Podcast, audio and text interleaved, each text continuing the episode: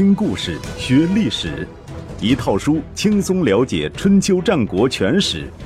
有声书《春秋战国真有趣》，作者龙震，主播刘东，制作中广影音，由独克熊猫君官方出品。第二百四十五集，秦始皇奠定两千年专制基础。三。秦始皇的最大败笔，滥用民力，穷兵黩武。通过中央集权，秦始皇确实做了很多前人所不能做到的事，修筑长城就是其中一件。战国时期，各国为了防御匈奴的入侵，都在各自的边境上修筑了长城，其中规模比较大的有赵长城、燕长城、秦长城。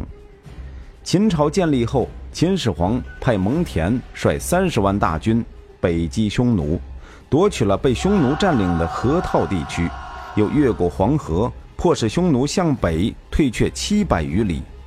为了防备匈奴卷土重来，秦始皇命蒙恬在原来各国长城的基础上，修筑了一条西起临洮、东至辽东、延绵万余里的长城。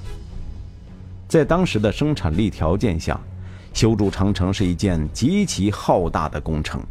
要在短短几年内完成，唯一的办法就是动员大量的劳动力，而这些劳动力的主要来源就是囚犯。秦朝实施比较严酷的法律，将那么多平民百姓变成囚犯，就是为了获得大量免费劳动力，实际上是一种国家绑架。雄伟的长城下面是无数囚犯的血泪和汗水。孟姜女哭长城的故事或许不过是虚构，可是当年为了修筑长城，有多少普通的家庭妻离子散，多少无辜的汉子葬身边疆，恐怕是没人算得清了。儒家的政治哲学主张使民以时，量力而行，就是要统治者爱惜民力。不要过度遗失百姓，但是在秦始皇的字典中是找不到“爱惜”二字的。修筑长城便也罢了，好歹是为了防御外族入侵；修建阿房宫和骊山陵墓，则完全是挥霍无度、浪费民力。据《史记》记载，公元前二一二年，秦始皇认为咸阳宫中人员增加，而先王留下来的宫室又小。已经不敷使用，又听说当年周文王建都于丰，周武王建都于镐，看来丰镐一带确实是风水宝地，于是着手在渭水南岸的阿房修建宫殿。当时的想法，要等宫殿修好之后再命名，于是暂时叫做阿房宫。但是这座宫殿的规模实在太大了，以秦始皇的魄力。动员了数十万刑徒来修筑，也没能在他去世前完成。后来便干脆把阿房宫当做正式的名称了。阿房宫究竟有多大？仅从前殿的设计就可窥见一斑。前殿是阿房宫最先开建的建筑，史书记载为东西五百步，南北五十丈，上可以坐万人。据后人在其遗址上测量，占地约为零点五五平方公里，相当于三分之二个北京故宫。环殿建有阁道，从殿下直通终南山，并在终南山修建了宫门，又从阿房宫修建通道北渡渭水，一直与咸阳相连。除了阿房宫。秦始皇还在关中地区设立行宫三百多所，关东地区设立行宫四百多处，以备其出巡所需。为了检阅各地的建设成就，同时也是为了在天下人面前炫耀武力，秦始皇开始频繁的出巡。公元前二二零年，统一中国的次年，秦始皇出巡陇西、北地二郡，检阅边防部队。威震北方的匈奴。公元前二一九年，秦始皇第二次出巡，车驾出函谷关，经洛邑至荥阳，沿河直下，抵达泰山。此行的目的不言而喻，就是要履行天子的职责，封禅泰山。自古以来，泰山都是祭祀上帝的场所，只有天子才有资格前往泰山祭祀。在泰山上祭祀称为封，在泰山下祭祀称为禅，合称封禅。秦始皇登上泰山，立时刻写铭文，筑坛祭天，举行了盛大的仪式。下山后，沿着海滨东行，经山东龙口、烟台等地，抵达琅琊，在那里逗留了三个月之久，然后回头向西南行进。经过彭城的时候，因为传说九鼎沉于泗水，秦始皇斋戒沐浴。令千人下泗水打捞九鼎，结果一无所获，又继续南下渡过淮河，至南郡和衡山郡，在洞庭湖，秦始皇的船队遇到大风，以为是湘军作怪，便派人将香山的树统统砍光，然后才心满意足地北上武关，返回咸阳。公元前二一八年。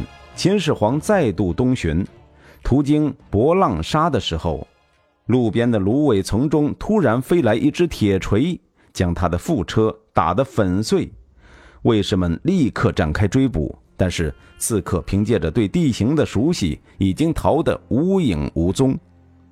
这次袭击的主谋名叫张良，祖上长期为韩国王室服务。其祖父、父亲都曾担任韩国的相国。公元前二三零年，秦国灭韩的时候，张良还只是一个少年。他怀着对秦国的仇恨，弟死不葬，倾尽家财网罗刺客，企图行刺秦王。后来得到一名大力士，张良特地为他打造了一只重达一百二十斤的铁锤，藏伏于博浪沙中。当秦始皇的车队经过时，大力士便将铁锤向车架砸去，不料误中副车，秦始皇得以幸免。经历这次袭击后，秦始皇仍然继续东行，再次来到琅琊，然后折返咸阳。公元前二一五年，秦始皇第四次出巡，方向还是东方。这一次出巡，除了威震天下，还有一个重要的目的。就是派人寻找长生不老之药。中国古代的传说，海中有三座仙山，分别叫蓬莱、方丈和瀛洲，是仙人的居所。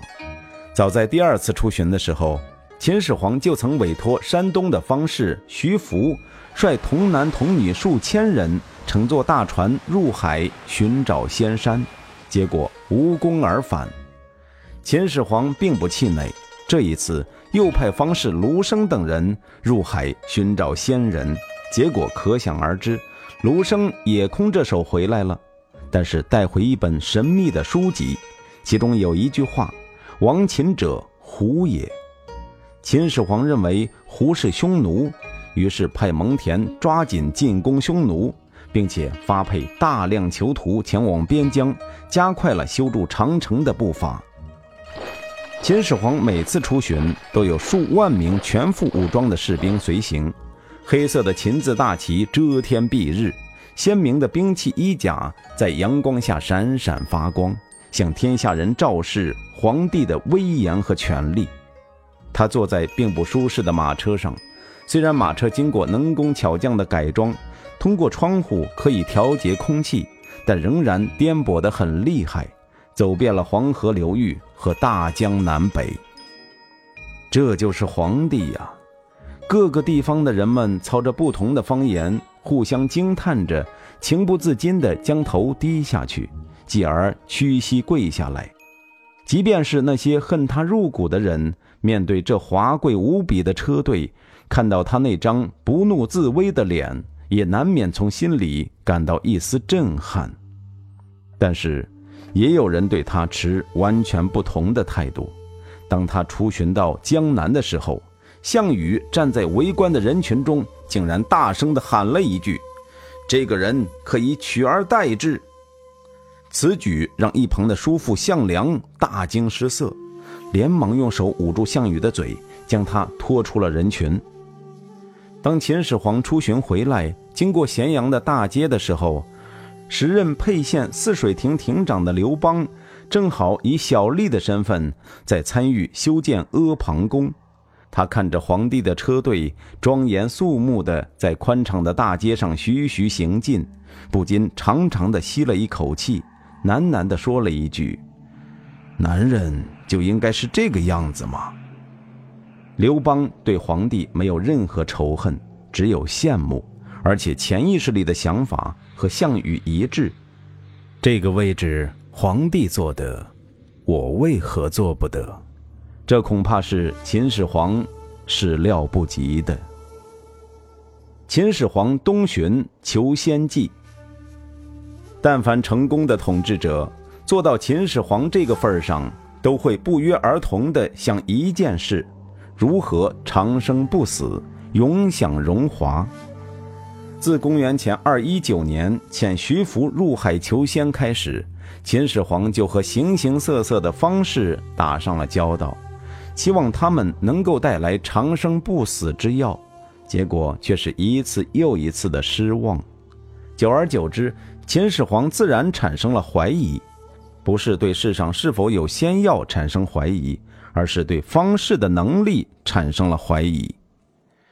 当他有一天终于略带不快地向方士卢生抱怨一两句的时候，卢生马上意识到了危险临近，于是辩解道。我们之所以一直找不到仙人与长生不死之药，主要是受到了某种干扰。据卢生解释，仙人入水不湿，入火不烧，可以腾云驾雾，与天地共存，但是喜欢静静的地方，不喜欢被人打扰。而秦始皇治理天下很繁忙，不能清心寡欲，所以总是求仙而不得。希望陛下。以后居住在什么地方，不要让别人知道，然后才有可能得到不死之药。如此低劣的谎言，秦始皇竟然也相信了，从此不再自称为朕，而是自称真人，又修建甬道，将咸阳附近的二百七十多座宫殿连接起来，每晚都住在不同的地方。只有赵高等少数几名亲信知道，凡泄露皇帝行踪者，一律处死。有一次，秦始皇在梁山宫中，远远地看见丞相李斯的车队十分庞大，脸上露出不快的神色，随口说了一句：“丞相很威风啊。”宫中有人将这话告诉了李斯，李斯很害怕，从此减少了侍从。秦始皇知道后，龙颜大怒，一定是宫中有人将我的话泄露了出去。拷问身边的人，没有人承认，于是下令将当时在场的人全部杀掉。从此以后，再也没有人知道秦始皇的行踪了。再说方士卢生，凭借着一句谎言唬住了秦始皇，但也知道不能长久，便跟同伙侯生商量说。皇帝为人刚愎自用，觉得谁也比不过他，从来不相信任何人。他身边倒是设有博士七十人，只不过实际上都是摆设。连丞相这样的大臣也不过是听令行事，没有任何自主权。国家的事情不分大小，都是他一个人说了算。每天等待皇帝批阅的奏章多得用秤来称，每晚不完成一定的份额，他就不睡觉。一个人贪恋权势到这种地步，怎么可能找到不死之药呢？两个人越想越害怕，带着自己的徒弟偷偷逃跑了。